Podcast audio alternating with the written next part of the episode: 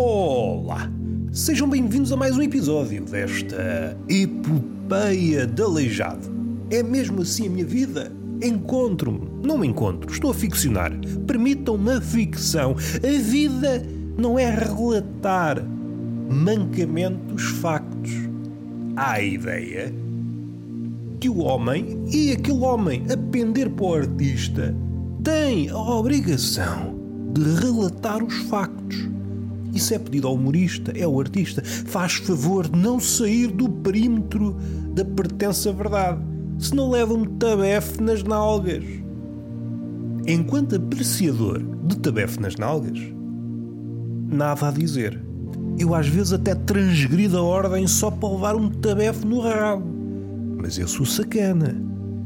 Às vezes encontro-me sentado numa cadeira, nessas coisas não sou vanguardista, sento-me numa cadeira, estou mergulhado em livros, vejam bem, este pateta. No século XXI já se inventou tudo e mais alguma coisa, Netflix, rabudas, cascata de mamalhudas nas redes sociais e eu, feito patego, mergulhado nas letras. Este pescador idiota, mergulho nas letras e quando venho à tona, venho sem ar. Porque todo o livro, o livro maiúsculo, é um oceano sem peixe. Ou melhor, há lá peixe. O peixe é mutável e não se deixa agarrar. Podem descer munidos de arpões. Escafandristas, o escafandro que vos reveste e vos protege. Seja como for, quando vem à tona, o máximo que conseguem é trazer a vida, que é uma vida romba. Damos-nos conta que aquela vida imaculada da superfície não aguenta a pressão da profundidade.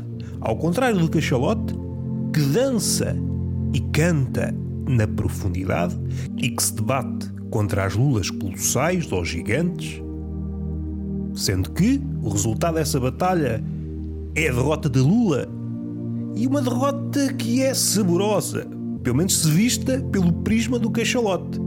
A Lula é derrotada e é comida. Uma luta à altura. Há poucas lutas tão iguais como esta. A Lula gigante e o cachalote. O cachalote ganha o pitel, mas também ganha cicatrizes. Mas não é para falar das trevas oceânicas que eu encetei este episódio. Eu estou a ver. Não estou a ver, estou a ficcionar. Nunca se esqueçam que parte do que eu digo é ficção e outra parte mentira. Para a gente se enquadrar na vida. Está um sujeito na mesa a escrever, mergulhado em livros, a bailar entre coisas inúteis. Não era dar-lhe um chapadão no focinho. Então, mas que é isto? Pá, já viste bem a tua triste figura? Agarrado aos livros de Homero, essas epopeias sem jeito nenhum. És disputado entre o cerco, Ilíada, e a jornada, a Odisseia. Não tens vergonha na cara? Tanta mama nómada que se passeia nas ruas e tu mergulhado em coisas sem jeito nenhum. Tu devias é ser espancado logo de manhã, meu bandido. Diz alguém: é pá, isso dos livros faz-te mal, pá, faz-te mal. Contam-se histórias por aí. Pessoas que até então viviam com retidão, sim senhor, antes de levantar.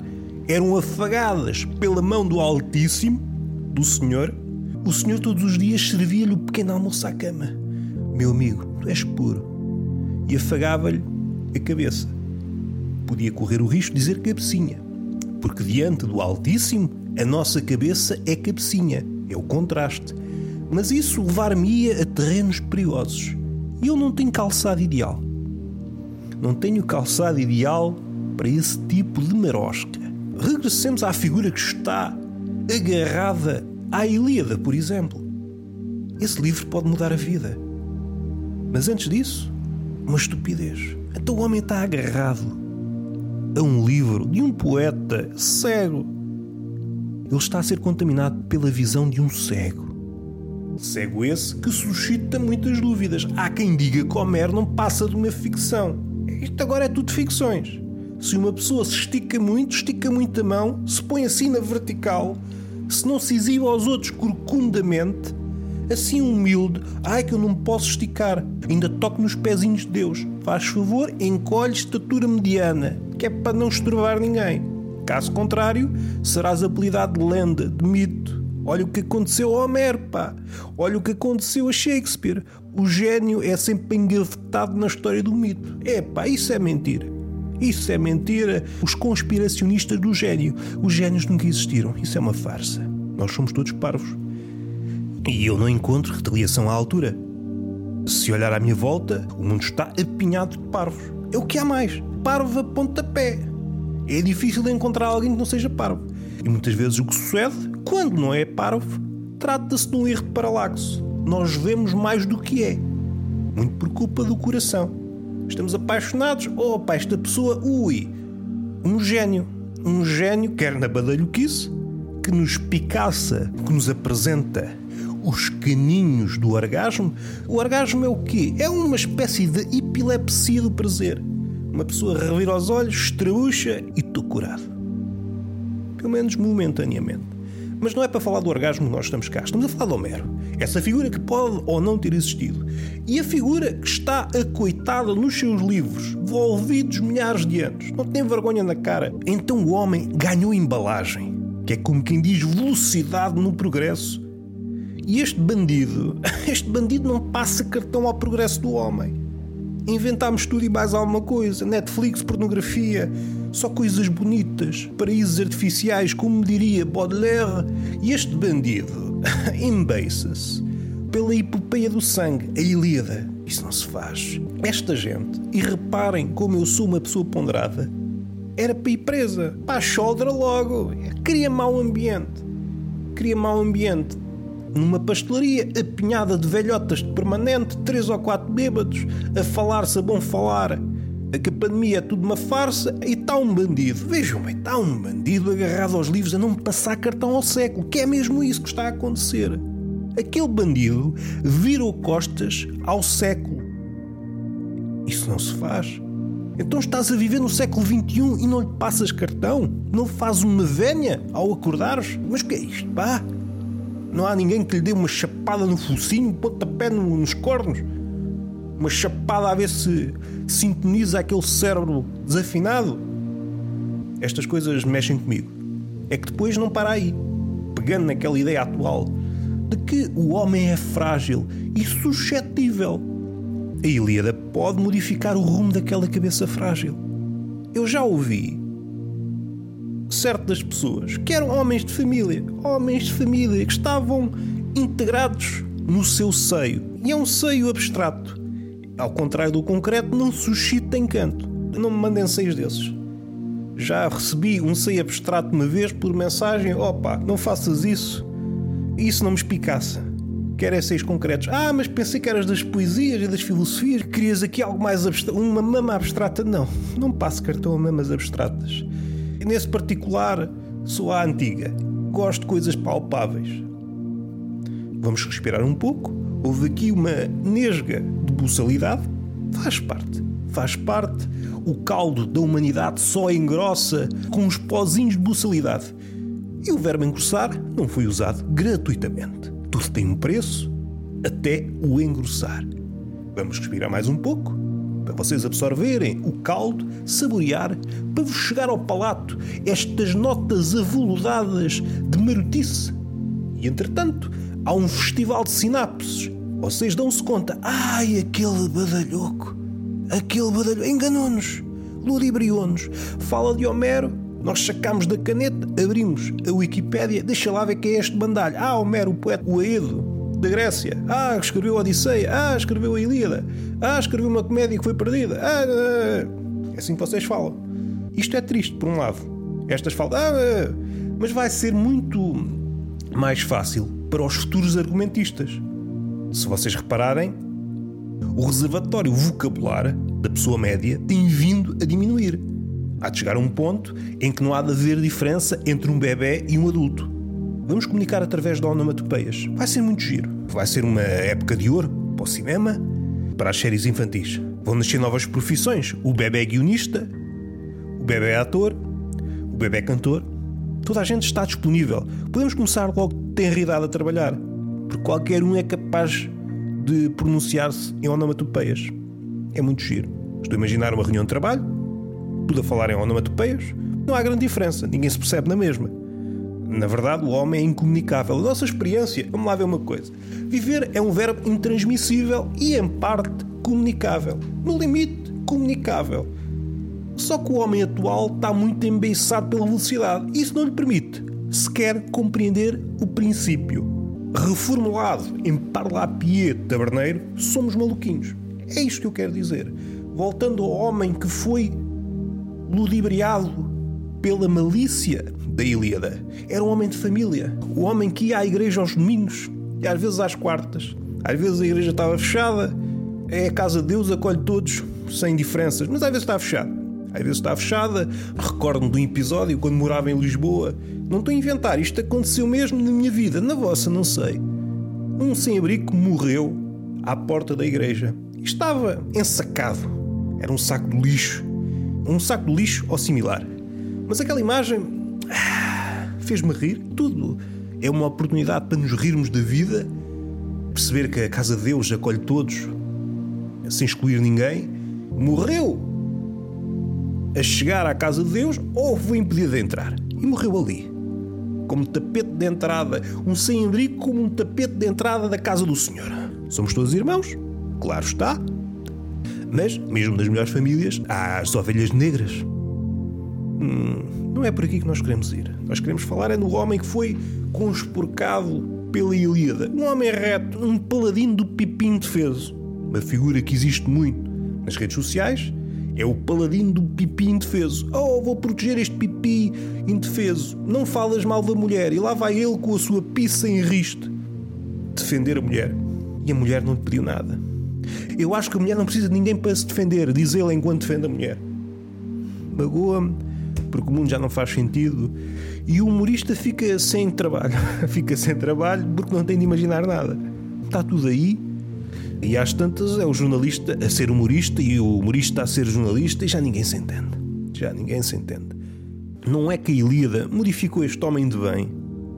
Segundo ouvi dizer, levanta-se às 6 da manhã, todos os dias, todos os dias, para matar pessoas. Levanta-se, lava a cara, diz à sua mulher: Querida, olha, vou só ali matar pessoas. Não contes comigo para o almoço, só quero é que sejas feliz. Diz a Maria. E lá vai matar pessoas.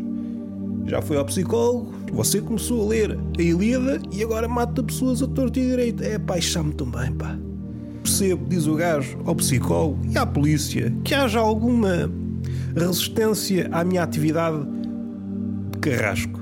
Mas perceba, isto faz-me tão bem. Isto faz-me tão bem. Nunca mais tive arrependimentos. Nunca mais guardei nada. Nunca mais guardei nada. Não tenho demónios. Aliás, eu sou o meu próprio demónio. E veja bem, as pessoas também não estavam cá a fazer nada. Estou a fazer os pescados da morte.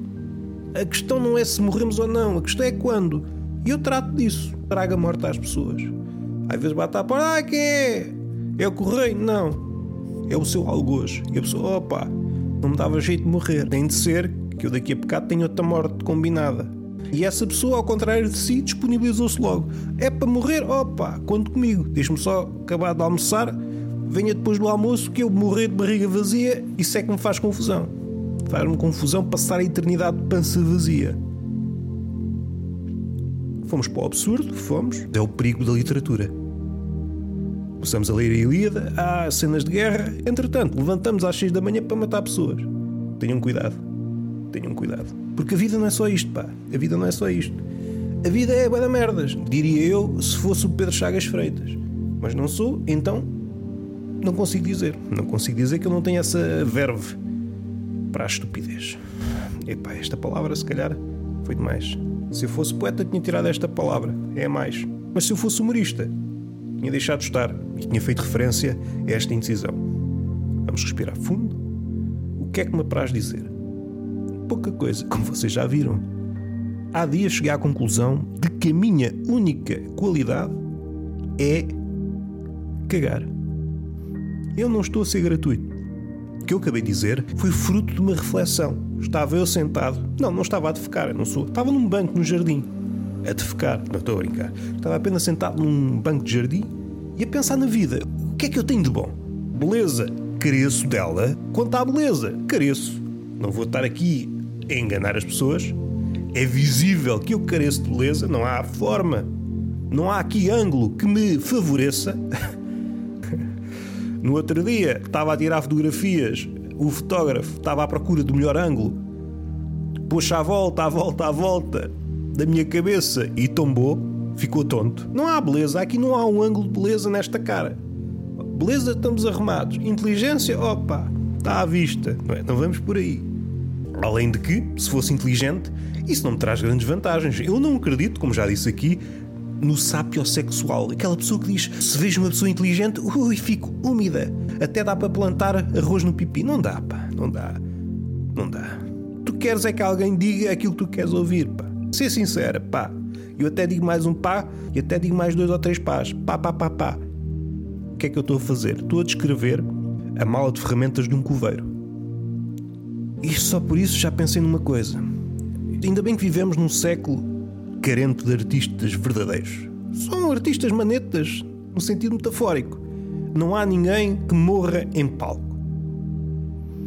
Se houvesse, eu estou aqui a pensar, eu nem devia fazer isto. Não é aconselhável. Houve tempos em que os artistas morriam em palco e de certeza que havia uma espécie de coveiro no público. Olha, este cabrão já morreu, pronto, lá tem de ir trabalhar. Morreu em palco, pegar no cadáver e levá-lo para o cemitério. Eu gostava de ter essa profissão. Podia assistir a vários espetáculos. Se realmente o artista morreu em palco, deu tudo de si, vimos algo memorável, depois é a vida a acontecer. Enterrávamos o cadáver. Isso aí era a parte talvez mais chata, mas éramos brindados diariamente pela arte mais vívida. Aquele que deu tudo de si em palco e morreu.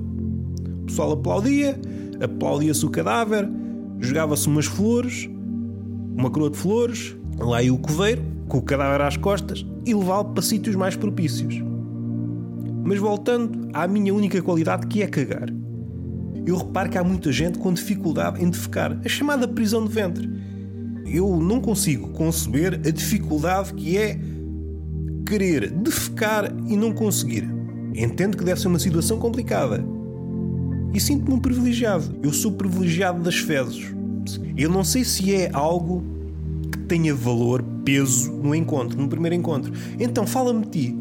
Quais são as tuas qualidades? Ou então numa entrevista de emprego, qual é a sua maior qualidade? E eu digo, cago, que é uma maravilha.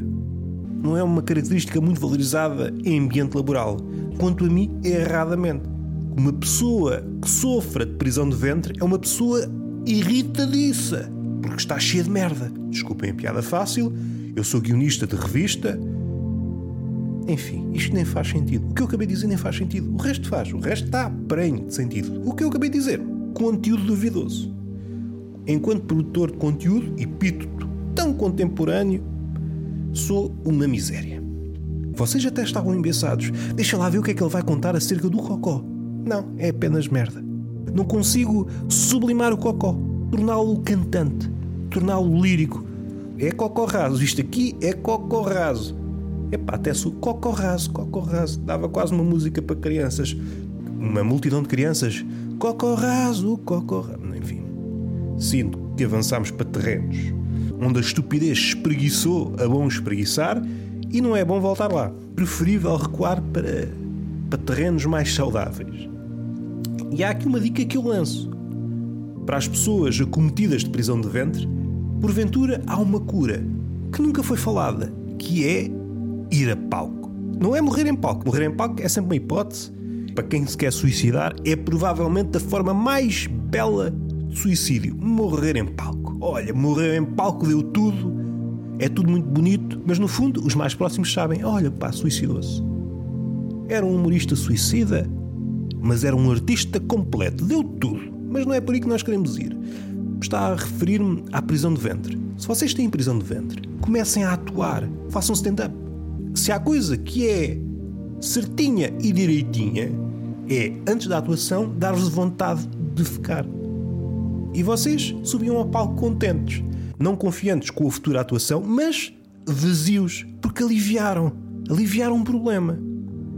E às tantas o público nem percebia. Epá, qual é o motivo para tanto contentamento? acabaste de entrar. E falhaste as piadas todas, estás aí a rir, então, mas do quê? Ninguém sabe, mas eu sei.